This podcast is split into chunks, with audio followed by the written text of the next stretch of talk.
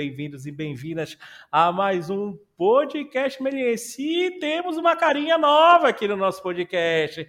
Hein, dona Vitória Nogueira? Ah, bem-vinda!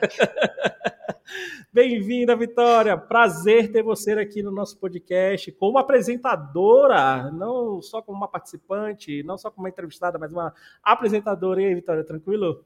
Primeira vez no podcast, já cheguei chegando, vocês conseguem ver, né? É, fala, gente, tudo bem? Eu sou a Vitória, eu tô no quarto semestre da Faculdade de Melies, né? Tô aqui como monitora de LTR, tô organizadora do grupo de estudos e convidando também vocês para participarem virem, então, virem um pouco para fazer parte dessa faculdade, né?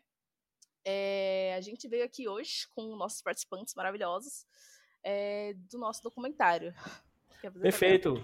Então lá, vamos, hoje, hoje a gente trouxe uma pauta extremamente importante que sem, tem que ser trabalhada sempre. A verdade é essa, né? E através do, do lançamento do documentário chamado Cartas Marcadas, que lançou agora dia 20 de novembro, aí no dia que foi celebrado o Dia da Consciência Negra aqui no nosso país, né? Foi lançado aí no Discovery Plus, né? Produzido pela pela Warner, pela Trip Filmes também, tudo isso. Já, já a gente vai falar um pouco do resumo.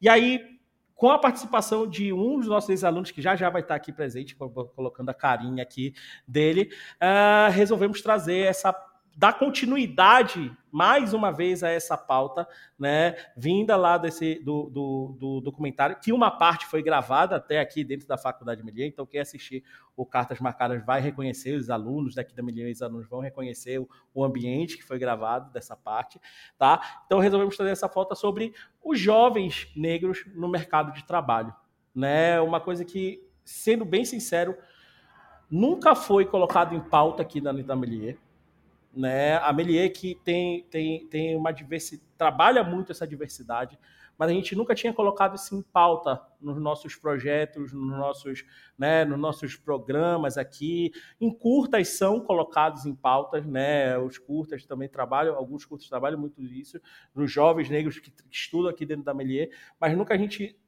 institucionalizou isso daqui. E eu acho que é uma oportunidade para um, um belo pontapé inicial a gente trabalhar isso daqui, esse podcast, trazendo esses, esses três convidados que vamos trazer hoje aqui, que nada mais são, vamos apresentar aqui agora, Mary Ellen Albuquerque, Lucas Biano e Matheus Silva. Muito obrigado por vocês estarem aqui hoje para a gente bater um papo sobre essa pauta, sobre os jovens que estão saindo aí para o mercado, que estão entrando no mercado, que estão estudando aí. Então, mais uma vez, obrigado e bem-vindos aqui ao podcast Melense. Gente, muito obrigado, primeiramente, pelo convite. Muito bom estar aqui. Vitória, Gabriel, muito bom conhecê-los. É, meu nome é Matheus Silva, tenho 25 anos, sou formado em Publicidade e Propaganda pela Universidade de São Paulo. Atualmente sou analista de marketing pleno dentro do Zé Delivery da Ambev. E é isso. Acho que é isso. Oi, galera. Eu me chamo Mary Ellen Albuquerque, mas podem me chamar de Mary. Eu tenho 22 anos. Eu faço faculdade de Medicina Veterinária na Uniara, aqui em Araraquara, interior de São Paulo. E atualmente eu estou no último ano. Aí semana que vem vou defender meu TCC e me formar. Bom, gente, eu sou o Lucas Viano. Eu sou ex-aluno da Melies, já fazem dois anos que eu me formei. E desde então eu tô trabalhando, depois de dois anos, eu entrei na área de jogos. Tô trabalhando com arte 3D para jogo em si. E vai ser é muito emocionante ser convidado pelo podcast, ser reconhecido pela faculdade, trazer um assunto muito importante que nunca houve na Melies diretamente. Eu espero que isso aqui seja uma porta para vir cada vez mais. E é isso, gente. Eu agradeço de coração pelo convite. Boa, Lucas. Eu que, eu que agradeço a sua presença através de você, né? A gente trouxe os outros dois protagonistas aí do, do desse documentário maravilhoso. Por favor, quem está ouvindo, assistam. Acho que é, é, é, essencial assistir esse documentário Cartas Marcadas, que é mais um tapa na cara da sociedade, né? Mais um tapa, tipo, acorda a sociedade, já deu, né? Vamos, vamos acordar aí que os jovens estão aí, o, o negro é protagonista, sim, né? E vai continuar sendo sempre, tá? Então, vamos, vamos, vamos começar o nosso, nosso papo, vamos dar o start. Vitória, quer começar aí? Fica à vontade a gente puxar o primeiro, primeiro assunto da, do nosso podcast. Vamos lá, meus queridos. É, tava falando com o Lucas, né, sobre o documentário que eu assisti ontem. Eu assisti ontem à noite e tal, tudo certo. Um documentário é uma coisa super importante, um assunto que eu gosto. Só que não tem como eu terminar e não conseguir chorar. Porque é um assunto que acaba pegando muito, né? Uma coisa que a gente não acredita que ainda acontece. Mas é uma coisa que a gente tem que comentar se acontece. É uma coisa que a gente precisa fazer parar né? E aí, para falar com vocês hoje, cada um de vocês, sobre esse assunto, eu trouxe alguns temas. Nesse documentário, a gente, a gente ouviu muito sobre o mercado de trabalho, né? E aí eu decidi que eu queria começar, na verdade, um pouquinho antes. Eu queria voltar um pouquinho no tempo de vocês para saber como foi o processo de aprendizagem de vocês para chegar nesse mercado de trabalho. Eu quero saber um pouco da faculdade de vocês, como era a bolha, com quem você se relacionava, se você se identificava, se não, é, como que era para vocês estarem em outro espaço, né, para começar isso, porque quando a gente está estudando é essa coisa aqui na, na faculdade de Melisa é, dá um nervosismo porque a gente ainda não entrou no mercado, né? Então, com, como vocês se sentiam? Como que vocês viam onde vocês imaginavam que iam chegar? Onde vocês chegaram? Ah, eu, assim, acho que eu, o processo todo, assim, de atrás de emprego, essas coisas assim, foi desde os primeiros anos, assim. Porque eu entrei na faculdade simplesmente uh, me questionando para qual área eu poderia ir de jogos, uh, onde eu poderia me colocar. E ali foi que eu comecei a estudar, teve orientação de professores, e não só de professores, como é, pessoas que estavam comigo, que eu vou usar o exemplo da Saori, que ela está presente no documentário também, junto comigo, é uma pessoa que marcou minha vida, e sempre vai marcar, porque a partir dela que eu tive orientação de alguém que me incentivou, e e a partir eh, desse momento, eu comecei a fazer várias buscas e eu sempre pauto algo no documentário também, que é oportunidade para quem está começando. Ainda mais no mercado de jogos, porque é algo muito pequeno, não é muitas empresas que abrem uma vaga de júnior ou de estágio, e isso acaba, acabou sendo difícil, porque eu me senti um pouquinho deixado de lado. Eu ficava imaginando, será que vai acontecer é, uma vaga após a minha formação? E como que será? E aí que vem essas dúvidas, não só dúvida, também vem a parte nada agradável, que é em relação à depressão, que você acaba tendo depois de um período, porque você fica ali no momento que o que, que vai acontecer da minha vida depois daqui, já que eu não estou conseguindo durante esse ano de formação. E e é é um pouco difícil, assim, que eu não vou mentir. E é uma questão de várias buscas, é, é, muitos não que eu acabei recebendo, e assim, muitos não que eu acabo me questionando o motivo de não ter ido, porque é, é, é complicado que muitas empresas acabam abrindo vaga de júnior, mas eles querem gente com experiência, que é experiência que eles querem contratar um pleno, um sênior, para pagar barato. E eu ficava me questionando, será que eu tenho habilidade suficiente para poder entrar nessa área? É, se eu sou competente de verdade? E aí você, acaba se excluindo e acaba sendo difícil, mas depois de um tempo, assim, que normalmente foi dando certo, é, professores, a, a Lia, por exemplo, o, o Rafael também, eles começaram a abrir nossa mente, falar das vagas, falou de como a gente pode se orientar, onde a gente vai entrar. E assim, não é fácil, é bem difícil e você tem que manter a cabeça firme sempre, porque nada vai cair no seu colo por um além. Essa é a verdade. Ainda mais nós.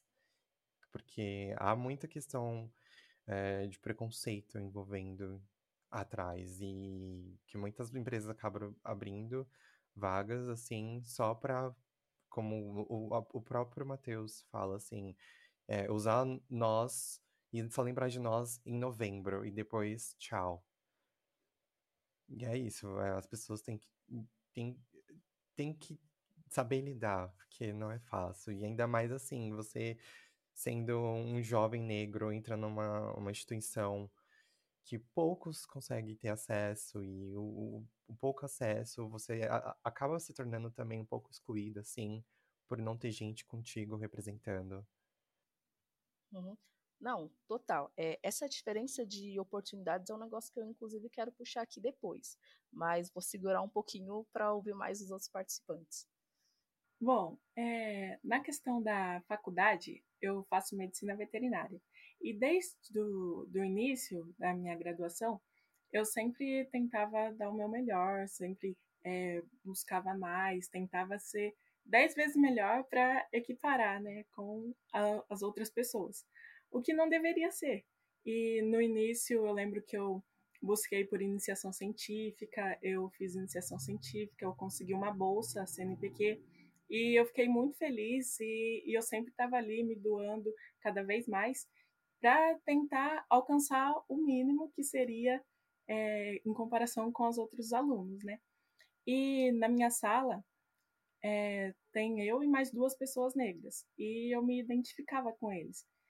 E nisso, eu fiz amizade com, com uma pessoa não negra e a gente se deu muito bem, mas eu sempre conversava com os outros, eu sempre tentava trazer eles para o meu coletivo, eu sempre convidava para a gente ter essa união, esse aquilombamento, o que é muito importante, principalmente na universidade, que a gente se vê em um ambiente hostil e um ambiente que a gente se vê sozinho.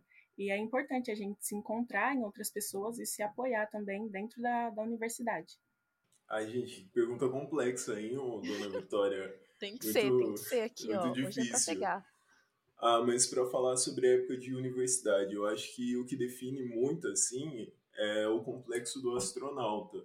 Porque você não se sente na Terra e você não se sente no espaço você fica, tipo, permeando mundos, assim, você não faz parte de nada. Eu fui para a universidade pública, assim, minha, e o meu curso é muito elitista, foi muito elitista. Tinha muita pessoa branca na minha sala. Tinha muita gente que fraudou cota na minha sala, inclusive eu espero que você esteja ouvindo isso, já que você se considera negra, não é mesmo? Vontade de falar o seu nome. Mas, enfim. É... E daí você se sente elitista demais para ser periférico, e periférico demais para fazer parte daquele ambiente. Por exemplo, o professor chegava falando, ah, é porque quando eu fui para o Louvre no final de semana passado, né, né, né, tipo, eu não tinha dinheiro nem para ir para Osasco comer um cachorro quente, sabe? Era isso que acontecia. E era muito bizarro assim a relação de trabalho que as pessoas viam, porque por exemplo, o depoimento do Lucas, da busca desde o primeiro momento por trabalho, da Mary buscando desde o primeiro momento por trabalho, eu fui buscar, tipo, desde o primeiro momento, um trabalho, um estágio, eu precisava me manter e eu chegava em sala de aula e escutava alguns professores falando: não, porque aluno de universidade pública trabalhando, que coisa absurda, vocês foram feitos para estudar, para produzir ciência, vocês estão em uma universidade, vocês têm que produzir ciência, trabalhar é jogar no lixo todo conhecimento científico. Eu tava tipo, tudo bem. Meu sonho era ser um burguês e ficar de pernas pro ar o dia inteiro, mas eu ainda tenho que ajudar dentro de casa. Então, acho que o que define muito bem é esse sentimento de astronauta, assim. E geralmente na faculdade eu me sentia periférico demais para estar em um ambiente elitista, e quando eu voltava para casa, eu era elitista demais para estar em um ambiente periférico. E daí eu ficava, mano, que mundo eu tô? Eu tô me sentindo um astronauta, tipo, pelo amor de Deus, alguém me salva, alguém me leva para uma nave e me leva para outro lugar, porque não, não tá dando certo aqui, não. Foi um período bem complicado, bem complicado. Compartilho desse mesmo sentimento, porque isso acontece direto comigo, porque aqui a nossa faculdade, ela fica aqui em Moema, né? Então é uma coisa bem hum. diferente de, de onde eu venho. A, cara dele já, já foi a melhor. Então, é, quando você chega aqui, quando eu, pelo menos, chego aqui, eu me sinto deslocada, porque aqui a gente tem alunos muito talentosos. Eu, eu sei da minha capacidade. Mas também eu sei que não é o mesmo meio que eu estou quando eu estou na minha casa. E então eu. Se eu tô aqui, eu não faço as mesmas coisas que eles, eu não tenho as mesmas condições que eles, mas se eu estou em casa, eu estou ao redor das. estou com os meus vizinhos, é, eu sei que felizmente eu também consigo fazer um pouco mais. Só que então eu sou o quê? Quem que eu sou nesse meio, né? Então, é, é essa falta também de pertencimento, bem, bem, como foi falado, né? Porque a gente, quer, a gente quer se localizar, a gente quer defender muitos pontos nisso.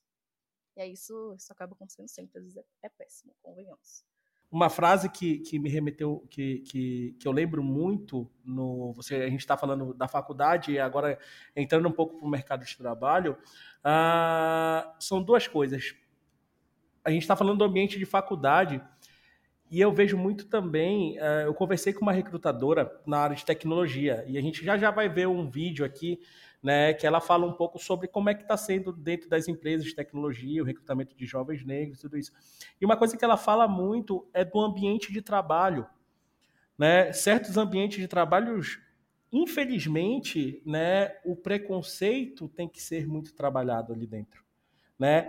Vocês... É, é, vocês hoje em dia, Marielle tá, tá, tá também, tá, tá, todo mundo tá terminando a faculdade, mas já, já tá trabalhando e tudo isso. Você sente isso da falta de preparo das pessoas, de deixarem o preconceito de lado dentro pós-faculdade, dentro do seu trabalho, dentro do mercado e tudo isso, tipo, a dificuldade continua, só muda de ambiente, é isso? Total. É, se me permite dizer, são às vezes letramentos básicos. As pessoas dizem, não, eu não sou racista, eu estou estudando. Mas às vezes tu tá numa reunião e alguém solta um termo tipo, ah, feito nas coxas. Ou, ah, porque o futebol é inclusivo, tem vários pretos que jogam futebol. Tipo, às vezes saem uns absurdos tão gigantescos, você fica tipo... Aquela frase, eu até tenho um amigo negro. Exatamente isso. Ah, mas eu contei essa piada pro meu amigo preto, ele não achou. Não achou problemático. É, tipo, me faz. Às vezes você fica questionando, tipo, será que eu vou ter que ficar fazendo um papel de chato toda hora? Será que a branquitude não vai assumir uma hora suas responsabilidades e começar a estudar por si só? Será que nessa história, onde eu sempre fui desenhado como Cirilo, eu vou ter que me tornar a professora Helena e ensinar todo mundo nesse carrossel? Fica aí o questionamento, sabe? Fica tipo. Me pergunto sempre, mas é. São questões de letramento básico que não acontecem não acontecem, não acontecem. Parece que quanto maior o cargo, menos letramento a pessoa tem. E menos vontade ela tem de ter esse letramento. Ah, verdade. Também já vou levantar também um ponto aqui que tem, assim, muitas empresas de jogos ultimamente tá criando muita relação, assim, de inclusão. Não só inclusão de negros, como também de LGBTQIAP. Uh, ah, eles acabam levantando... Uh, a gente tem... É, membros da equipe e que a gente trabalha com isso, e a gente levanta a bandeira e que a gente tem, como que eu posso explicar, é, projetos dentro. Mas no final, ali dentro daquele local, sempre vai haver preconceito. E eu falo isso porque porque no meio de jogos, não só os profissionais, quanto também aqueles que é, consomem conteúdo, sempre são preconceituosos, machistas, e é algo assim horrível, de verdade. Porque eu vejo, sempre aparece alguém no Twitter relatando algo que sofreu. E eu acho assim, as pessoas têm que entender, têm que parar, têm que ir atrás. Porque não é uma coisa assim, é um blá blá blá, não é. É porque já deu, sabe? A gente não aguenta mais. Porque tem que entender os seus privilégios de você ser branco ou você ser branco, branco e também de classe média ou classe alta, sabe? Porque, assim, não, a gente não aguenta mais esses tipos de brincadeiras ou motivo de sarro. Porque é horrível. É exatamente isso que, que o Matheus comentou, que são coisas básicas. Que nem um exemplo que eu até relatei no documentário, que é a questão do meu cabelo. Tipo, na minha sala só eu tenho cabelo black. E é necessário no centro cirúrgico é, para colocar a touca. E eu tive, eu presenciei um episódio em um hospital que eu tinha esquecido a minha touca de tecido, que eu tenho uma touca que eu mandei fazer, especialmente para o meu cabelo, porque no mercado não existe toucas para cabelos afro. É, recentemente eu descobri uma empresa que faz, inclusive toucas de natação, eu fiquei muito feliz. Isso é muito legal porque está expandindo, sabe? E no, no dia é, eu tinha esquecido e só tinha aquelas toucas minúsculas que, obviamente, não ia caber no meu cabelo. E eu lembro até que a profissional falou assim: ah, não é possível que não tenha uma touca que não caiba no seu cabelo, empresta uma minha. E a dela era pequena, porque o cabelo dela era liso. E eu falei assim: não, tudo bem. E foi um momento muito constrangedor, sabe? Que aí no momento eu até falei: ah, vou chamar outra outra pessoa, né, para acompanhar, para ajudar na cirurgia. E eu fiquei muito chateada. E quando eu chamei outra pessoa, ela tinha o cabelo cacheado também, mas não era black como o meu. E a touca também não coube. E até que eu encontrei um tecido lá no, no hospital, né? E eu fiz um turbante. Fiz uma amarração, tampei todo o meu black e fiz um turbante e ficou incrível. E depois elas falaram: ai, que lindo, que não sei o que, me ensina a fazer. E tipo, e antes, aqueles comentários que fizeram, ai, será que não cabe? E são essas microagressões que vão minando as nossas forças, sabe? É fazer esses comentários, ai, será que vai caber no seu cabelo? Como você vai ser veterinária com esse cabelo assim? É, não vai caber uma touca? Como você vai fazer? E sim, eu vou fazer, eu vou mandar fazer, eu vou fazer uma personalizada só para mim, porque não é o meu cabelo que vai me impedir de ser profissional. Não é o meu cabelo, né? Eu ter uma trança, eu colocar um turbante que vai me fazer menos profissional. Então, são esses comentários, essas coisas que, que eles precisam aprender a não fazer. E, e, e essa é, é a minha. Essa sou eu, sabe? É como eu sou, como eu me represento, usando adereços, usando brincos grandes. Isso não me torna menos profissional. Na verdade, eu acho importante nesse momento a gente reforçar que você é maravilhosa sim, né? A sociedade que tem que lidar com a gente. E queria, nesse todos esses questionamentos que vocês trouxeram aqui, lembra que é, para as empresas, não só para as empresas, faculdades também, que essa baixa presença de pessoas negras no trabalho deixa o espaço suscetível para a violência racista. Então, quando a gente não traz outras pessoas, branco, branco, branco, branco, é, a gente não traz esse, esse espaço que a gente deveria estar ocupando, porque esse espaço é nosso por direito também, né?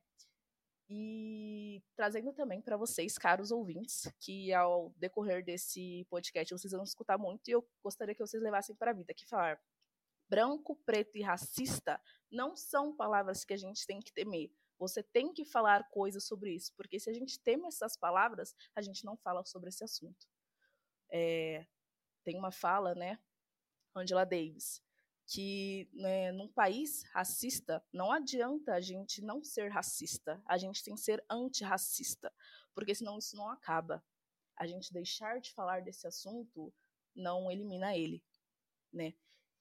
É, sobre é, essas coisas, né, que no documentário, quem tinha comentado, acho que foi o Lucas, né? Ele comentou aqui, inclusive, né? Se vocês não assistiram o documentário, assista, sobre o mercado de trabalho já querer pessoas experientes. Né? Então, ele, o mercado de trabalho, eu aqui na, na área de animação procurando vagas, também vejo muito isso. Né? A gente já teve palestras aqui na Melies, justamente falando sobre isso, como o júnior é uma mão de obra barata. Eles não dão espaço para a gente, ainda querem que a gente saiba tudo já. Então, não, não tem esse espaço.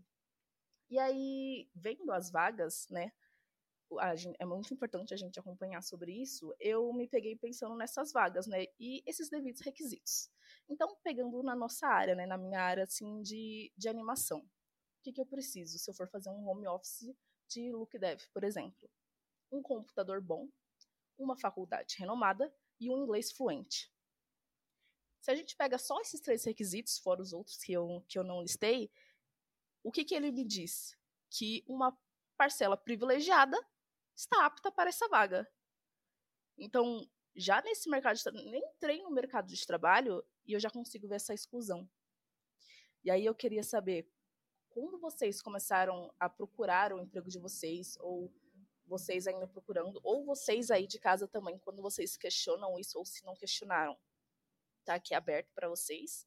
É, como foi para vocês, Matheus, Lucas, Mary, se deparar com isso, se deparar com o que vocês precisavam. Porque eu sei que vocês é, têm essa sensação que eu também tenho, inclusive, de não se sentir o suficiente para isso.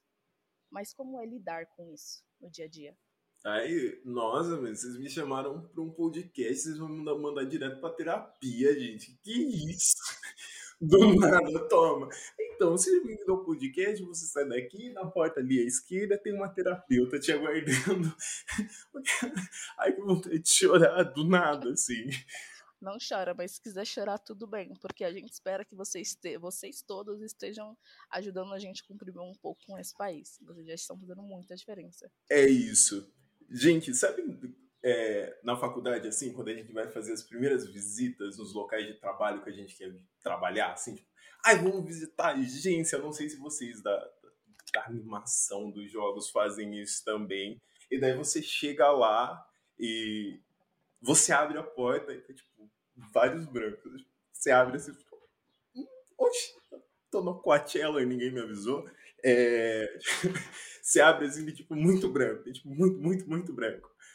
E eu lembro das minhas primeiras visitas em agência, quando eu abri a, a porta, tipo, eu via quando eu não via um profissional negro sendo a tia, entre aspas, da faxina, o cara do café, o porteiro, a moça da recepção, eram um, dois, três ali que iam estar sentados na frente de um MacBook com, com uma canetinha na mão, sendo diretor de arte. E, quiçá, dentro de uma salona, assim, porta de vidro, isso na publicidade é, é é místico ter uma porta de vidro, significa que você venceu na vida, meu parceiro. Dá licença, você tem uma porta de vidro no seu escritório. É, tá ali e era mais raro ainda. E eu lembro de comentar com um amigo meu que eu falei, cara, eu me sinto um Chewbacca quando eu entro aqui.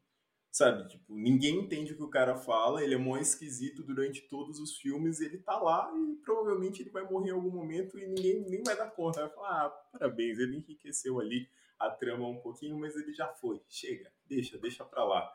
Eu morria de medo disso acontecer e até que eu entrei no mercado e a Mary disse uma coisa muito forte agora, que foi o quesito de se juntar, a quilombar.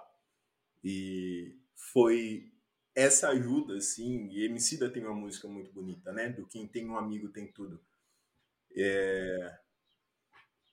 Que a nossa, pelo menos para mim, assim, quando eu tô nesses momentos de, mano, não é possível, não, não me sinto tão capaz, é no coletivo que eu encontro força. Então tiveram vários profissionais ao longo da minha jornada, profissionais, professores, que me deram essa força, que me deram esse incentivo. Minha mãe aqui dentro de casa, principalmente, que me deram esse incentivo, não deixaram a peteca cair. Eu acho que é muito importante, assim. Se está faltando em nós mesmos, que a gente encontre nas nossas, na nossa rede de apoio, assim. Isso é uma coisa muito importante que a gente tem que usar, assim. Tipo, é, é uma arma poderosíssima. E até é errado usar isso como arma. Eu acho que termo arma é errado. acho que é uma articulação isso. É uma articulação poderosíssima, não é uma coisa bélica, porque bélico nesse governo já, já tem muita coisa ruim. Mas é, é algo, é, é, um, é uma preciosidade, assim, se encontrar no outro, encontrar força no outro. E eu acho que, sei lá, eu tiro muita energia disso, assim para seguir, para continuar. E às vezes eu também o morocochô, assim, meio para baixo. A galera fica, que isso, meu negrão? Tá triste por quê, meu mano? Tá se sentindo incapaz porque, ó, ano passado ganhou um prêmio disso, ganhou aquilo, aí isso, não é competente como? Vamos levantar essa cabecinha? Ah, vamos, meu príncipe de Wakanda. Eu já fico mais felizinho de novo, aí já me sinto mais capaz. Aí já consigo mais continuar, mas a, a grande questão é de ter perto, assim, uma boa rede de apoio para esses momentos onde você não está se sentindo muito capaz. Sim, e é representatividade, né? É uma inspiração, que nem no, no coletivo que eu participo, é, eu vejo palestrantes que antes eu nunca tinha visto uma palestrante negra com cabelo igual, igual meu. E eu lembro a, prim a, primeira vez que eu vi, eu fiquei muito emocionada. E, tipo, se você vê aquela pessoa lá, se ela tá dando uma palestra para diversos alunos, você vê assim, poxa, eu também consigo chegar lá, eu também posso. O meu coletivo, ele se chama Afrovet, que é um coletivo de medicina veterinária de estudantes e profissionais negros de todo o país. A gente fundou ele em 2020, durante a pandemia. No início, a gente tinha interesse só de divulgar profissionais, e com o tempo a gente fez é, organizou eventos. Atualmente a gente tem uma liga de cirurgia e anestesiologia veterinária. A gente também tem o projeto Afromentor, que é um projeto de mentoria, onde um profissional dá uma mentoria gratuita para um, um estudante que tem interesse naquela determinada área. Por exemplo, eu gosto de cirurgia e um profissional já formado, que já atua, já trabalha com isso, é, me dá uma mentoria nesse, nessa área. E é muito legal porque a gente recebe muito feedback de pessoas que é, sabem a importância do coletivo. Inclusive, no, no Afromentor, a gente tem uma, teve uma aluna que ela fez uma mentoria na área de diagnóstico por imagem. Ela teve a oportunidade de conhecer pessoalmente o seu mentor e atualmente ela trabalha com diagnóstico e ela é mentora no programa. Então, é, eles vão subindo de degrau e vão puxando os outros, sabe? Isso é muito bacana da gente estar tá, tá compartilhando.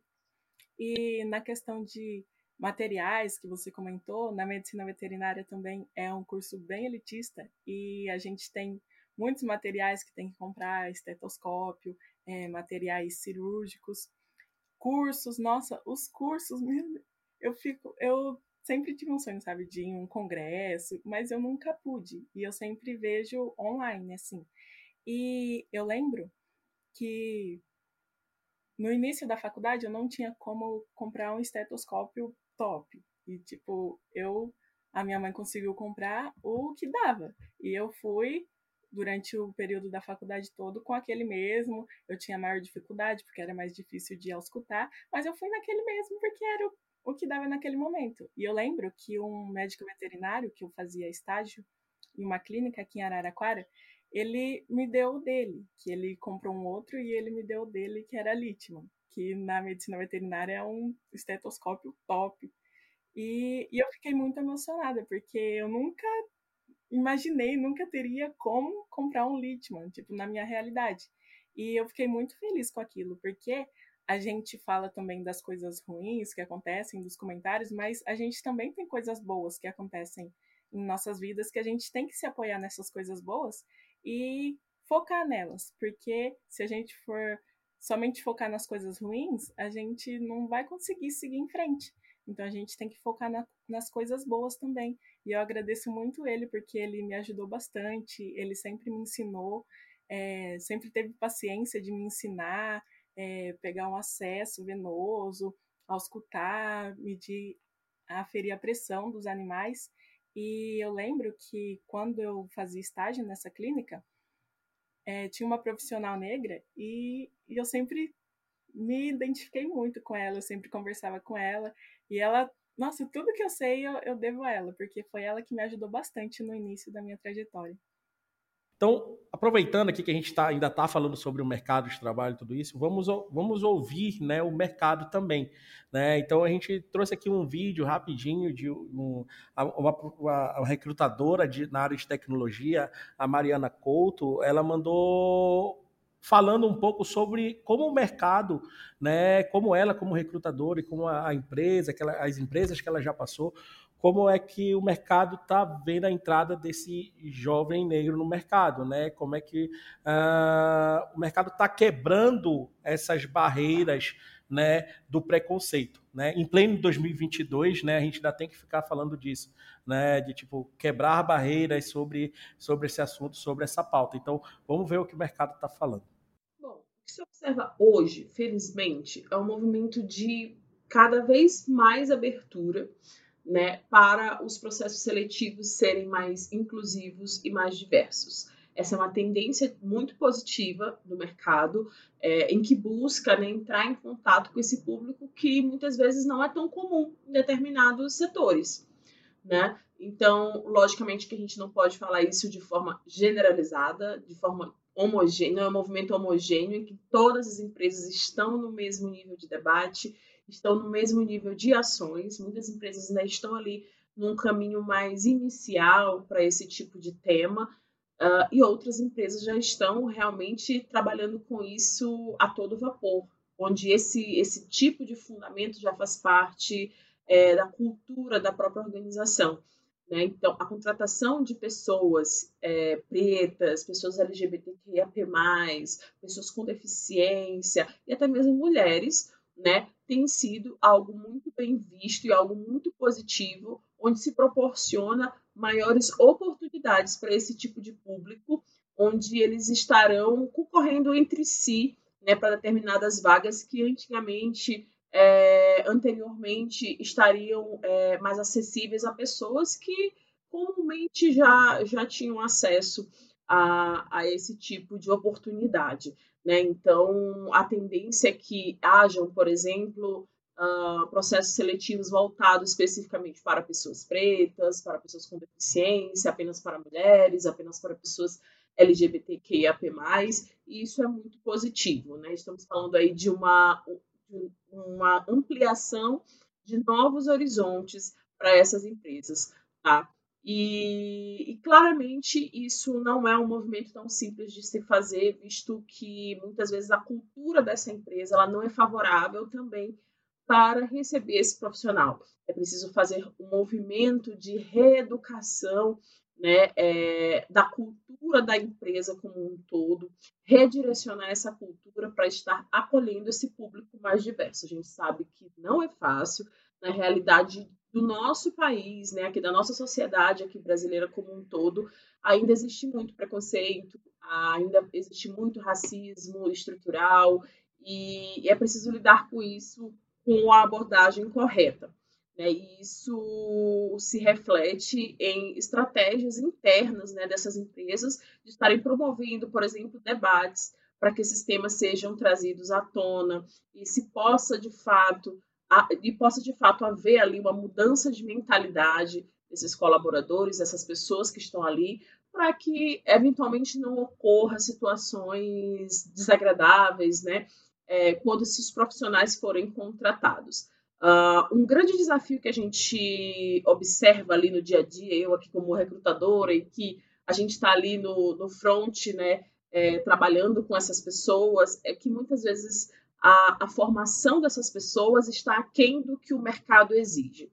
E a culpa não é dessas pessoas, né? Vamos deixar bem claro aqui, a culpa não é necessariamente dessas pessoas porque a formação delas não está à altura daquilo que determinada vaga ou determinada empresa está exigindo. A gente sabe que existe aí é, é, uma questão de acesso a uma educação de qualidade, né, que muita, muitas vezes fica restrita a essa parcela da população, né, que diríamos que são, que são minorias, né, essas minorias que muitas vezes são excluídas né, da, da sociedade, não têm acesso, Uh, por exemplo, uma pessoa trans que tem dificuldade em acessar ali é, é, a escolaridade básica ou o ensino superior, né? Uh, pessoas negras que não tiveram né, um, um, acesso a uma educação de qualidade desde cedo, estamos falando aí de educação básica, ensino fundamental, ensino médio, né?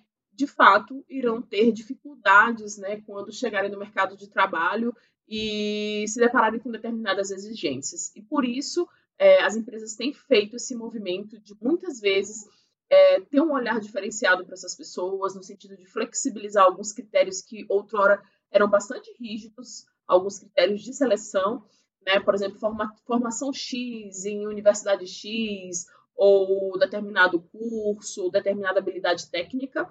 É, então, elas têm sido mais maleáveis para fazer realmente a incorporação desses profissionais e dar a oportunidade e assim poder desenvolver esse profissional posteriormente já contratado.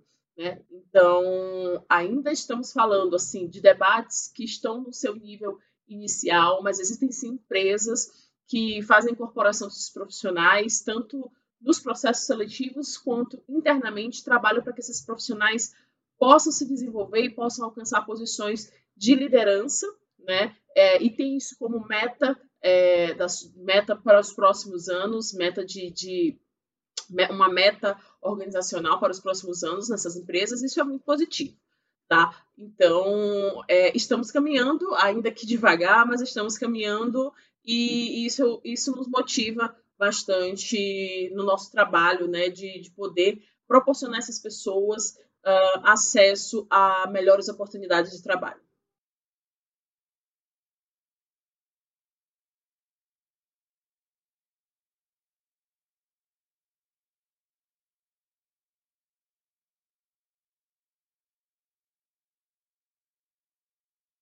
Uma coisa que, que ela citou aqui no vídeo, né, que ela tratou aqui no vídeo, é, e acho que a gente já, já, já trabalhou um pouco disso, que é a, a, a, a for, não só a formação, mas as oportunidades né, que essa pessoa tem. A, a, Vitória até trouxe isso. Ah, o, o, o, inglês, a faculdade, não sei o quê, né? E ela fala um pouco da flexibilização do mercado sobre isso, né? Para introduzir mais ainda. E aí volta aqui a minha memória no documentário e uma coisa que o Matheus comentou, falou: no dia que eu chegar naquela vaga que eu almejo, na minha cláusula de trabalho vai ter o, quando eu sair de uma vaga, o próximo em que entrar obrigatoriamente tem que ser o negro, né? E a gente falou dessa rede de apoio e tudo isso. Será que tá faltando isso, sabe? Tipo, eu acho que tá faltando pessoas assim, a gente vê hoje em dia pessoas de fora do Brasil dando todo o apoio. Vou citar aqui rápido, que é, foi, é recente. Lewis Hamilton tem que vir lá da Inglaterra né? Dar um apoio para o jovem negro brasileiro aqui, enquanto tem outros protagonistas aí que estão jogando futebol, hoje é Copa do Mundo, que estão jogando futebol e que não fazem porra nenhuma. Né? É, falta isso, né? Vou começar pelo Matheus. Falta isso, Matheus, mais ainda fortalecer mais e mais e mais e mais de tipo obrigar aquela pessoa que está ali falando não tem que ser porque se não for não tem é, eu não, eu não aceito né? Eu não, não, não, eu não prossigo na minha vida. Vocês vão me perder, né? Então eu queria também que vocês, junto com isso, falassem um pouco desse protagonismo, né? Como vocês veem o protagonismo do, do, do, do, jovem negro no mercado de trabalho hoje em dia, né? Vocês têm essas pessoas ali, né? Que vocês almejam, os locais que vão chegar, as pessoas que estão lá chegando em cima. Então eu queria que a gente falasse um pouco disso, né? Eu concordo muito, Gabriel. É um dos aspectos, é um dos vértices que eu acredito bastante, assim. Por exemplo, se um profissional negro brasileiro vai questionar alguma liderança, ele é mimizento. Ai, ele tá querendo atenção. Ai, meu Deus, lá vem o chato, lá vem o cara do coletivo. Ai, meu Deus, lá vem de novo, cara. É, mas quando chega em novembro, Aí não, aí a gente tem o nosso preto troféu, o nosso preto que dá like. Olha que bonito o nosso preto. Nosso preto tá no documentário, gente, sabiam disso? Se apertar a barriguinha no preto, ele canta MC. Ó que bonito o preto, ó, canta preto. Aí, pô, sacanagem. É uma, é, um, é uma coisa ridícula que acontece. É bizarramente ridículo, assim. É um, é um sucateamento de talentos e um silenciamento de vozes. Parece que quando a gente pede, a nossa dor não existe. Ela é tipo, pô, você está pedindo. Eu já estou te dando um emprego. Fique feliz com o emprego. Se você quer subir, suba por mérito próprio. Assim. Mas é um mercado que não gosta de ver preto subir. É, da sensação, é essa sensação que eu tenho, essa leitura de mercado que eu tenho. E parece muito que tem que vir alguém de fora. Se acontece em Cannes alguma coisa, alguma iniciativa de, oh meu Deus, agora os profissionais de criatividade assinaram um pacto. Aí as agências brasileiras elas compram a ideia. Mas se acontece aqui, se acontece um movimento negro de publicitários pegar e fazer um, um, uma petição mais incisiva, aí não, aí não consegue falar com o diretor da de agência, não, não dá para falar. Até o Felipe Silva abrir a Gana, a gente não tinha, quiçá, um sócio de agência de publicidade preto no Brasil. Tipo, poxa, 2022, um país que se orgulha dos seus comunicadores, da sua publicidade. Eu acho isso bizarro, eu acho isso bizarro. É, depois do filme, um, uma das pessoas da 99, eu esqueci o nome dele, ele me deu outra ideia maravilhosa de eu colocar no meu contrato, que é não basta só puxar um negro e deixar um negro na vaga anterior, mas eu quero ganhar, eu quero que essa pessoa ganhe a mesma coisa que o branco está ganhando na mesma vaga. Porque ainda rola muito disso profissional negro ganhando menos do que o branco que faz a mesma coisa. E é outra coisa que não dá para descer mais. Não, não, não na minha gestão. Pelo amor de Deus, não dá mais para acontecer. Eu vejo que, em comparação com antes, a gente está engatinhando, mas está evoluindo sim. É, eu tenho visto alguns processos seletivos também em algumas empresas que não exigem mais o inglês fluente, que tem essa, esse foco, vagas afirmativas, o que é extremamente importante, porque no, na abolição da escravatura, os escravos foram soltos e, tipo, se vira. Não teve nenhuma ação que pudesse é, inserir no mercado de trabalho, que pudesse auxiliar. Não, é você por você mesmo. E, e nisso, a gente atualmente tem evoluído um pouco. A gente está aos poucos, cada dia mais, conquistando mais espaços, e isso tem sido muito importante. Eu vejo, eu tenho visto mais pessoas é, na publicidade, que nem o Matheus comentou, que não só em propagandas que está na comunidade, que está exibindo o corpo, não só isso, mas também em outros lugares que são muito importantes a gente estar tá em todos os ambientes. A gente pode falar também sobre vinhos, sobre é, gastronomia, não só sobre é, coisas que são racismo. Tipo, ah, só em novembro a gente vai falar só sobre racismo, mas tem o ano todo para a gente ser convidado para falar sobre a nossa área. Que nem no, no meu coletivo, em novembro a gente tem recebido alguns convites, falei assim, não, a pessoa faz cinco anos de faculdade, faz especialização, é, se especializa naquela área, por exemplo, animais silvestres, a gente tem profissionais, doutores é, que têm mestrado, e eles podem muito bem ser convidados para falar sobre a sua especialização, não só sobre racismo. É, eu, eu acho assim uh, que a gente deve ter mais pessoas, assim, ainda mais na minha área que eu vejo poucos que estão, poucos negros que estão na área e o pouco que a gente tem notoriedade, assim, em muitas empresas. E o que, desde o começo que eu vim, que eu não conhecia ninguém, que eu até me questionei pra Lia uma vez, que ela deu uma palestra, que ela chamou a galera da So The Real e uma, mais uma mulher, que eu agora esqueci o nome, perdi o nome. E que eu fiquei questionando, Lia, uh, onde estavam as pessoas negras no mercado de jogos para eu poder me inspirar e de uma forma ou outra também saber, conhecer, ter um vínculo, sabe? Porque eu sempre falo, eu estava perdido, não, não tinha muitas referências ali que eu poderia reconhecer e falar assim, não estou sozinho nessa. Tem gente no meio.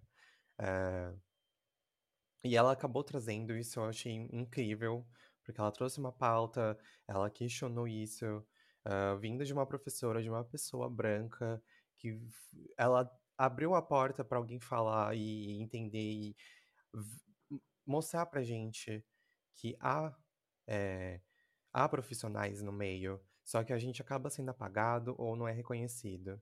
E é, é assim, a gente tem que. É bom a gente sempre ter um, é, alguém de referência, ou até mesmo a gente criar, porque isso vai ajudando outras pessoas não se sentirem como eu me senti no começo, perdido, com medo. E será que vão abrir portas para mim? Ou é só lembrar que existe o mês de novembro que temos a consciência negra? Porque não, a gente tá aqui o dia todo, o tempo todo.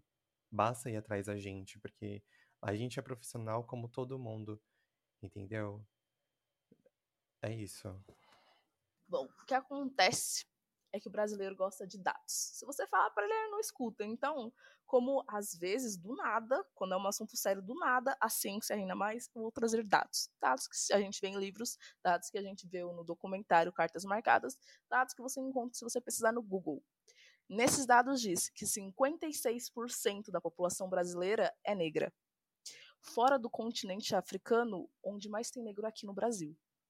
E mesmo assim, a gente tem ausência de pessoas negras em espaços de poder.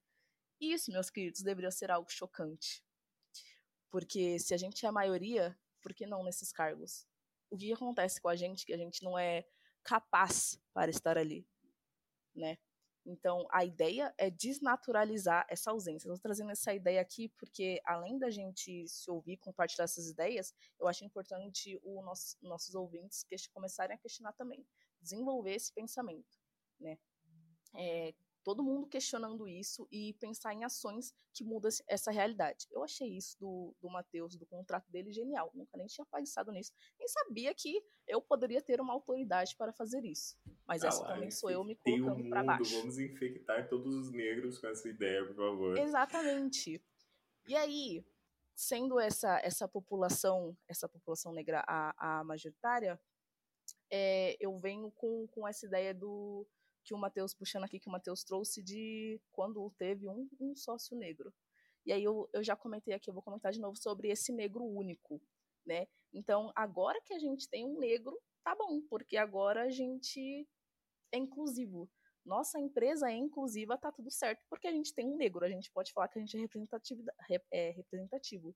Então vai ser sempre esse mesmo negro que vai aparecer nas fotos, nas entrevistas, para falar sobre como essa empresa é inclusiva.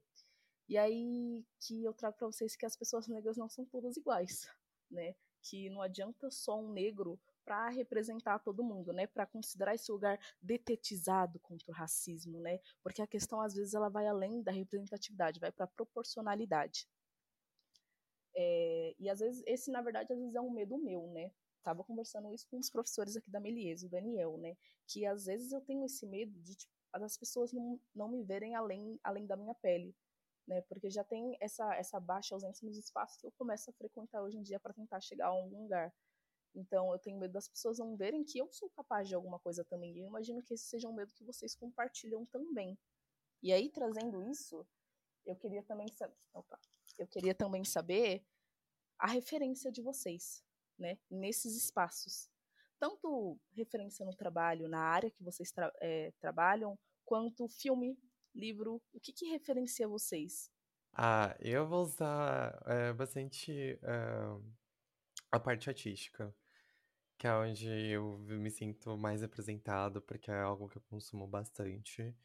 Uh, acho que, assim, isso já começa desde base, assim, que eu comecei a procurar sobre assunto, que eu fui entender mais sobre quem eu sou, uh, entender relações de como a gente tem que se destacar, como a gente tem que lutar, e aí eu falo assim, acho que o principal pra mim, assim, pra mim que desse assim, uma deusa assim é a Beyoncé, porque ali quando ela começou a explorar é, em relação às é, questões raciais, é, eu comecei a ir atrás, a entender, eu fui começar a absorver, de forma de letras também, que veio a, a cultura do hip hop que está crescendo ultimamente no Brasil e vindo de muita gente periférica que está crescendo e a partir dali, da letra você consegue começar a ter referência, você começa a ter a a ficar se questionando, sabe? Que eu sou capaz, que eu sou bom e, e, e que sirva de,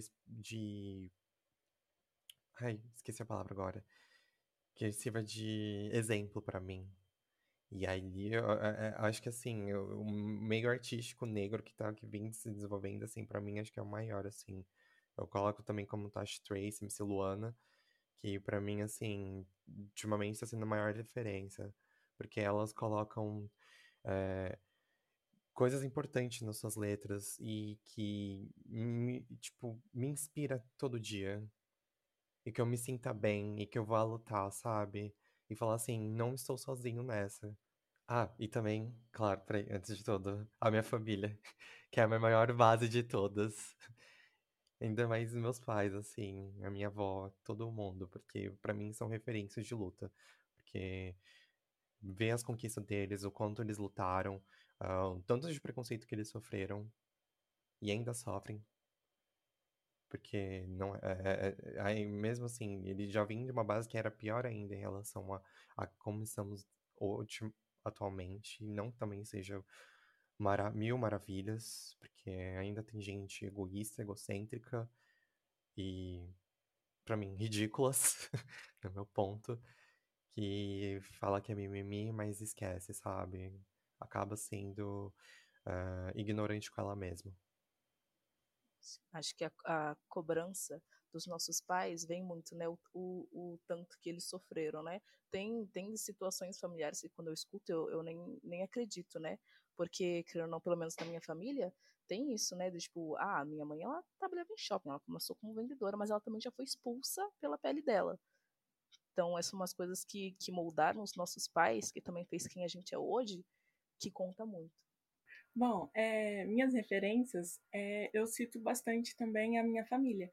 É, as minhas tias, minhas primas. Eu tenho uma prima, que é a Jussara, que ela é muito exemplo para mim, porque ela que iniciou nessa luta através da mãe dela, e, e ela é muito inspiração porque através dela eu também me envolvi mais na luta antirracista, no quanto a gente tem que lutar contra, a gente tem que se posicionar diante de questões que a gente passa.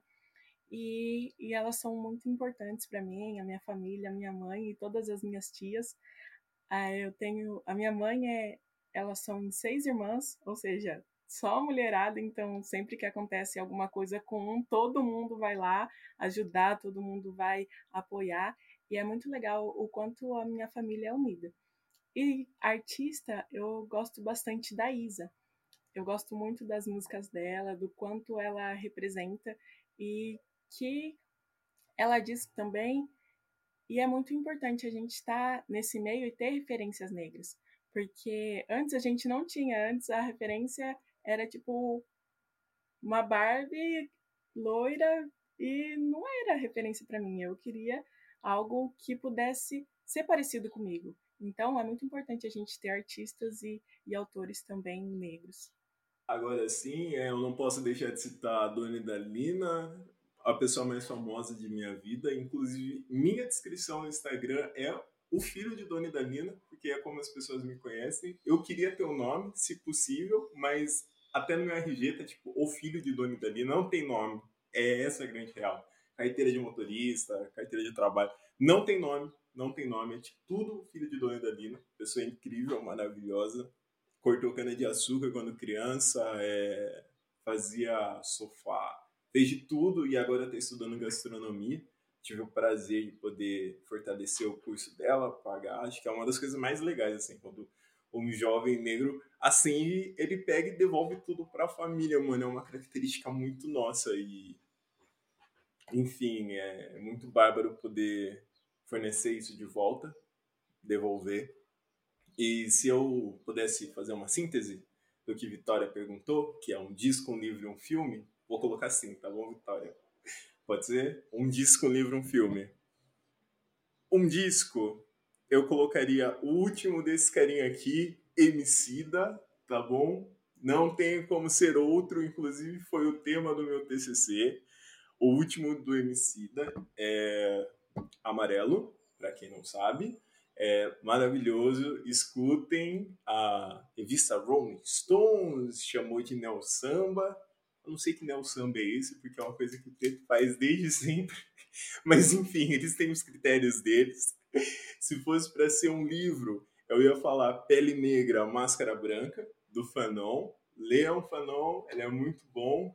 É... E não foi para rimar, só porque eu falei de Emicida, mas é porque ele é um autor muito bom mesmo, gosto. E um filme, quem me zoar vai ficar seis meses tirando nota abaixo da média, entendeu? Não é para zoar. Vou à Zona 1, porque simplesmente o maior filme de comédia negra já feito na humanidade, porque ele tem um elenco maravilhoso, fala sobre famílias pretas, relações pretas, tá tipo tudo afrocentradinho ali, ó. Perfeitinho, fechadinho. O 2 ele já dá uma caída na qualidade, o 3 não, não, não, não necessariamente deveria ter sido feito, mas o Zona 1, assistam. Filme perfeito, não tem erros. Toda vez que passa na sessão da tarde, eu paro e eu assisto. Eu sei as, os 30 primeiros minutos de fala do filme, sem brincadeira de tantas vezes que eu já assisti. Não, não O desgosto da minha família. Se vocês quiserem, eu começo a recitar agora. A gente ganha mais meia hora de podcast. boa, boa. É... Vi, manda aí sua pergunta.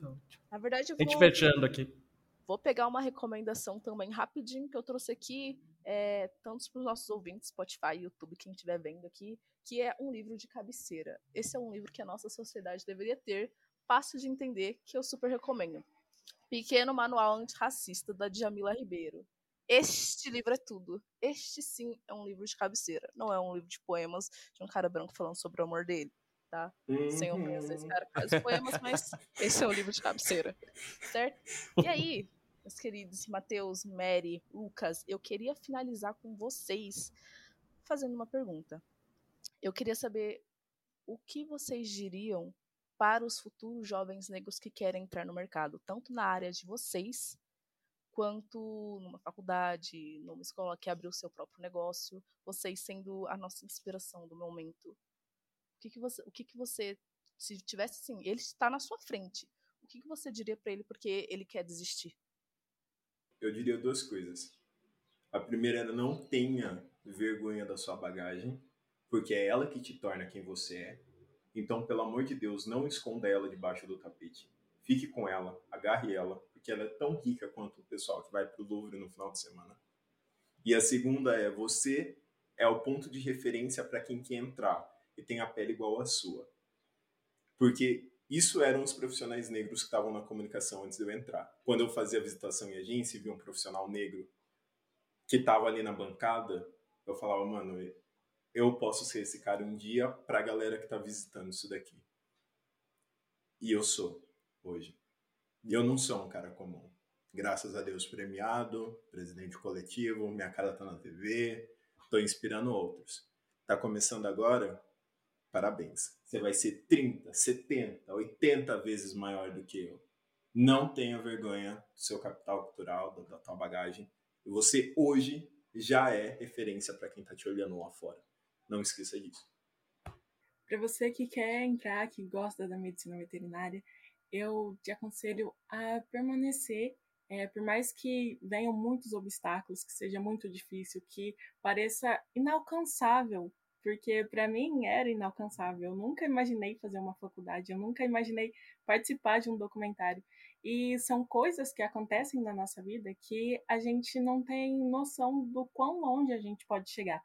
Mas a gente tem que continuar dia após dia, permanecendo, um, vencendo um dia de cada vez. A cada dia basta o seu mal. Então, mesmo que tenha aquela preocupação, nossa, o que eu vou fazer daqui 10 anos? Viva o hoje, viva o agora.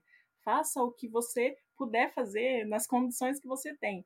Então, sempre dê o seu melhor naquilo que você está fazendo naquele momento. E você vai ter a sua colheita depois. Então a gente tem que plantar agora para poder colher futuramente. Acho que o principal que eu tenho que dizer e retomar sempre é não desistir de forma alguma.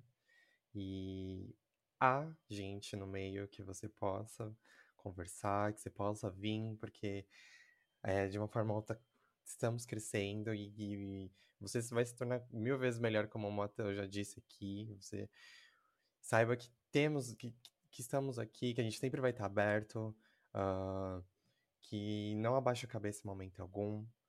E da onde que você veio, veio foi muita luta. Sua, essa está sendo a nossa maior conquista e sempre será, porque a porta vai haver portas, vai ter gente que vai reconhecer o seu potencial, mesmo havendo uma demora, como veio comigo, demorei, eu demorei muito, mas alguém pelo menos acreditou em mim, é, quis investir em mim, e, e de uma forma ou outra, uh, assim, não deixa aqueles que te ridicularizaram ou falaram que você não ia conseguir, uh, não, não, não leva isso à, à nossa mente, esqueça, porque uh, você vai conquistar, vai conquistar sim, você vai ter tudo o que você mais deseja nesse mundo e de uma forma ou outra vai poder é, dar tudo de volta para seus pais e fazer com que eles se orgulhem cada vez mais de você em que você está se tornando cada vez e a cada dia. Isso é o mais importante. E de uma forma ou outra também, se precisar de ajuda, eu vou estar tá aqui também, porque e também tem um documentário também, porque assim, o documentário eu quando eu participei foi no intuito de levar no, de levar tanto a minha voz e fazer com que as pessoas assim que se reconheça com cada história de cada um, se sinta inspirada. E não não não desiste, não desistir nunca, porque da onde que eu vim, de um bairro periférico também, é, saindo daqui, é, conseguindo concluir uma faculdade, é, um futuro, está sendo algo enorme e ver muitos jovens assim sendo reconhecido vindo da periferia já é uma conquista enorme e uma coisa assim que, eu, que a gente pode usar de exemplo, que a gente pode sair dali e o mundo tá aberto e se vier algum ridículo, idiota falar algo que, que não deveria, retruca, não baixa a cabeça, como às vezes eu já baixei a cabeça com medo do que, que vai acontecer comigo amanhã. Retruca, seja forte, porque só coisa boa vir. Não baixar a cabeça, sério. De verdade, é isso. Posso fazer só um adendo assim? Na minha Pode, fala, Matheus. Só mais um, só mais um, juro. Fica à vontade, fica à vontade. Fico quieto, tô muito falação. Mas é pra não esquecer que os nossos Mas- corpos não são só corpos de luta, mas também, também são corpos que merecem afeto. E às vezes a gente entra muito nessa pira de a gente tem que ser forte, forte, forte, forte, forte toda hora, forte, forte, vamos ser forte, forte, fortes toda hora. Mas a É. gente também merece muito afeto, mano. Tipo, Exatamente. não se privem, não se privem de Uhum. afeto, não se privem de carinho, não se privem de amor, porque a gente também merece. E é isso. Esse era o meu Exatamente. pequeno adendo, senão eu vou ficar falando por hora. Inclusive, eu espero que vocês se sintam super abraçados agora, porque vocês arrasaram. Eu espero que todo mundo Daí, que tenha ouvido aquele abraço, abraço todo mundo que esteja ouvindo esse podcast sinta-se do mesmo jeito. Porque esse é um dos, dos vários começos que já teve, mas a gente continuando pra gente fazer história. Exatamente. Já é uma luta ter esse documentário no ar, sabe? É, ter uma equipe negra por trás de tudo isso. é, ver pessoas que acreditaram nesse projeto. é, saindo do papel já é, é maravilhoso. E levar nossas caras, as nossas palavras para outros jovens que, assi que vão assistir ou que já assistiram e se sentiram representados de uma forma ou outra. E assim será sempre. É importante agradecer toda a equipe e todo mundo que participou, né, que idealizou esse projeto, que ah, vamos fazer coraçãozinho para eles também, porque é muito importante tudo que eles fizeram, tudo que estava por trás para fazer realmente esse projeto sair do papel, que nem o Lucas disse. Puxaram aqui sobre o documentário, né? Então, só para finalizar quem não viu ainda, né? Trouxemos aqui os, os três protagonistas de- desse grande documentário chamado Cartas Marcadas, que é uma produção da Warner e Discovery e da Trip Filmes. Então, a diretora, desculpa, eu esqueci o nome dela agora. Da Carol. Carol, Carol. Carol Maia. Carol Maia. Carol, Carol Maia, Carol, excelentíssimo trabalho de direção, perfeito, maravilhoso. Todos, todos que participaram do projeto, como já falaram, como os nossos convidados já falaram aqui, e os três protagonistas com falas maravilhosas, com, mostrando a realidade, mostrando quem são eles ali, né? Não só mostra, é, claro, é, são peças ali nesse grande quebra-cabeça, né? E como vocês mesmos falaram, vocês estão puxando outros, vocês vão puxando outros e assim vamos continuando, continuando, continuando. Os reflexos do racismo estrutural estão presentes em todos os setores da nossa sociedade. E no mercado de trabalho, ele age de forma cruel. Ninguém desenha um plano de carreira pra pessoa preta virar diretora. Quem vem com a pele preta tem que ser estratégico desde moleque. Acompanhe a história de três jovens em busca dos seus sonhos. Eu gosto de mexer isso com os sentimentos das pessoas. Vai servir de exemplo para as próximas gerações. Cartas marcadas. No Discovery. E assista também no Discovery Plus. Mas é também meu agradecimento especialíssimo aqui, Vitória. Meu. Muito obrigado. Que bom. Tá? Muito obrigado por você estar aqui com a gente hoje. Ah, mais uma vez, quando quiser, a casa é sua, você já sabe disso. Vitória aqui só falta botar um colchonete aqui dentro das salas para ficar aqui 24 Super horas dentro da. Melier, sabe? Vitória, a Vitória tem o seu protagonismo aqui dentro. Né, um protagonismo muito forte, onde todos os professores citam. Primeira, primeira quando fala assim, ah, vamos indicar aluno, não sei o quê, Vitória. Vamos indicar não sei o quê, Vitória. Vamos indicar não sei o quê, Vitória. Sabe? Então, Vitória, é, não, você não está aqui, né? Você está aqui pelo seu lugar de fala, mas pelo, pela pessoa que você é, pela grande prof- aluna que você é, a grande profissional que você está sendo, que você está se formando. Então, muito obrigado, tá? Muito obrigado por você estar aqui com a gente, é, botar suas palavras aqui, fazer e pode ter certeza que você vai ser chamada mais vezes para apresentar o podcast. Passa, tipo, tá, tá, tipo, nossa apresentadora ali, né? Tá aprovada, tá aprovada, tá aprovada, tá aprovada, tá aprovada. Perfeita, perfeita. Lucas, Ah, você quer falar alguma coisa? preciso de um espaço para falar aqui. Eu super Fala. agradeço a oportunidade, que foi maravilhoso. Foi uma experiência assim incrível. Eu gostei de separar as coisas, de conversar com vocês, conhecer vocês, que que o Portela já é de casa, né? A gente a gente sabe. Mas é, foi uma experiência maravilhosa que eu vou guardar com muito carinho, de verdade. Espero também ver o Lucas amanhã, né? Verdade. Mas é muito obrigada, gente. Lucas, você queria falar? Uh, eu queria agradecer mais uma vez por estar participando desse trabalho do podcast aqui da Veliez. É, é, também agradecer pelas portas que vocês abriram para mim, para poder falar um pouco. Ter convidado também o Matheus a Marielle, e também agradecer eles por terem topado comigo. Infelizmente a Carol não pôde participar. Mas é, é bom a gente ter levado esse assunto em pauta aqui na, na universidade, na faculdade de Melies, porque é algo que não é comum. E eu espero que a partir daqui é, venha cada vez mais e, e que de uma forma ou outra, cada mais é, alunos e profissionais negros que estejam se ingressando na faculdade escute e que, e que de uma forma ou outra se sinta bem e abraçado de uma forma. E muito obrigado de verdade por tela. E Vitória Pô. também por tudo isso. Obrigado você. Carol, infelizmente, não pôde estar aqui, né? Foi convidada, tá, tá aí na correria de lançamento do, do, do documentário e tudo isso. Mas calma, Carol, você vai. vai tá, tá o convite está feito e, e, vamos ter mais conversas aí, pode ter certeza. Então, aguarde, aguarde que você vai ser convocada de novo para estar aqui com a gente. Eu que agradeço, agradeço ao Lucas por ter estendido o convite, tanto para mim quanto para a Mary. É um prazer te conhecer, Portela. Que pessoa hiper comunicativa. Não quer trabalhar comigo, não, cara? Pô, vamos aí, tamo junto. só, vamos, só... vamos conversar depois. O contato tá aí. tá aí, tá aí. Pô, vamos conversar aí depois. Vitória, é um prazer inenarrável te conhecer. Obrigado por conduzir esse, esse, essa conversa tão bem. E é isso, gente. Não deixem de assistir Cartas Marcadas. Quem não assistiu ainda tá perdendo tempo, hein, meu amigo? Tá perdendo tempo. É isso. Muito obrigado, viu, gente? Eu gostaria de agradecer também pelo convite, agradecer a você, Portela, a Vitória, a Faculdade Melier, e também ao Lucas, né, por ter convidado a gente. Foi muito incrível ter participado. É, eu gostaria de agradecer a toda a equipe que está envolvida no documentário, que está realmente incrível, está muito emocionante. Eu já assisti diversas vezes e todas as vezes eu choro, porque está muito lindo. Eu já estou decorando as falas também, que nem o Matheus com Vovozona. porque tá, tá incrível. E quem não assistiu, assista, porque tá maravilhoso. E obrigada de verdade pela oportunidade de estar aqui.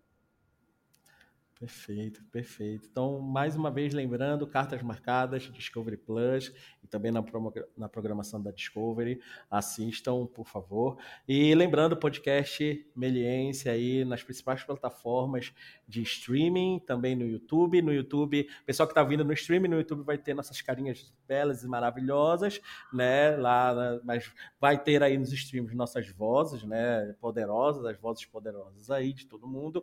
Então, por favor, escutem, ouçam. É, lembrando que tem mais de 90 podcasts aí para vocês ouvirem, muito conteúdo para tudo e para todos, para todos e para todas, né, para ouvirem. Então, por favor, confiram lá os outros episódios e tudo isso. Lembrando, próximo, vamos, calma, aguardem, podcast número 100 está chegando e vamos fazer especiais aí, então aguardem, aguardem, aguardem, que coisa boa vem por aí, então fiquem sempre de olho aí nas redes sociais da Faculdade Melier e tudo isso. Então, mais uma vez, obrigado, pessoal, obrigado por esse papo maravilhoso. Ficamos por aqui, um forte abraço e tchau. Macaco, crioulo, Cor do pecado. sabonete de mecânica, pretinho, doméstica, crioula, negrinho, cabelo marrom, azulão. gorila, Zulu. Cor do pecado. Quando a gente fala de racismo, a gente fala exatamente daquele, daquela posição na sociedade. É uma estrutura que já coloca os negros, já coloca a- as mulheres brancas, os homens brancos em um certo lugar da, da sociedade. O racismo fica claro quando você perde voz, você é deixado de lado. Você não vê uma pessoa negra no, car- no cargo de líder de uma empresa, de uma E equipe. na empresa que eu trabalho, é- acho que eu não conheço quase ninguém, nenhum chefe negro. A maioria é tudo branco. O fato de a gente ter uma elite majoritariamente branca não é coincidência. Isso é o racismo. Você entra no mercado e você sai, às vezes você sai sem comprar nada, você fala, caraca, será que alguém pensa que eu roubei? E tudo isso por conta da cor da sua pele. Eu adoro a, a minha cor. Eu acho que a minha cor é, é essencial. Eu não trocaria.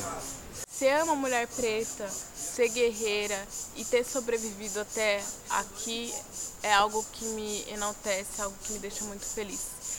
Tenho orgulho da minha pele. Eu tenho orgulho de quem eu sou. Porque a gente não somos um, só, um, só um negro, nós somos seres humanos também, né? Se a gente está sempre de olho fechado, a gente não vai saber quando tão, vão estar tá oprimindo a gente. Por mais que você seja tratado diferente, não se sinta diferente, vai à luta. E faça o que você tiver que fazer e ocupe seu espaço. Ele é seu de direito.